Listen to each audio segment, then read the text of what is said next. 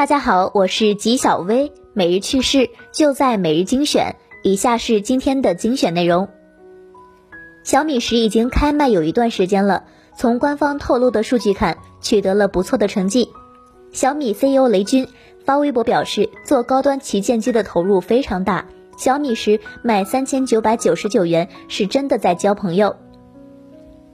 吉小薇表示，雷军一直说三千九百九十九元是交朋友，我怎么都不信，直到看到最近友商发布的几款产品，才明白雷军真没骗我。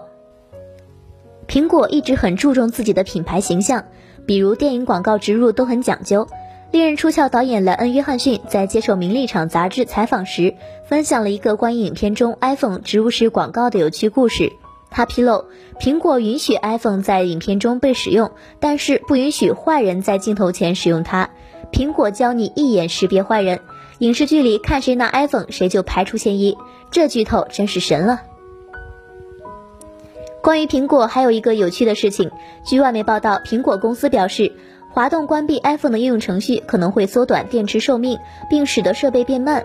后台未使用的应用程序被冻结，处于待机模式。不会占用设备额外资源。苹果建议不要滑动关闭后台程序。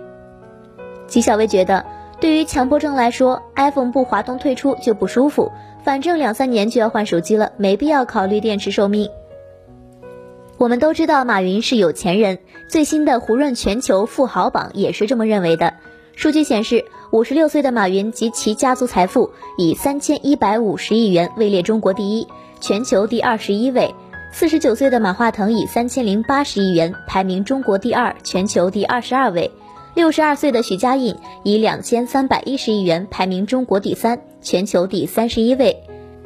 纪晓薇认为，等到蚂蚁金服上市，估计马云的财富又会激增。网传茶水能有效抑制新冠病毒的文章引发争议，很快该文章就被删除了。对此，浙江省疾控中心办公室负责人回应称，虽然文章中的实验已经完成，但由于文章中的数据还未经领导审批，因此做出了删除。后续最新消息会发布在官方微信。纪晓薇表示，之前是双黄连，现在是茶水，各行各业都开始蹭热点了，估计以后喝咖啡、啃猪蹄儿都能治疗新冠肺炎了。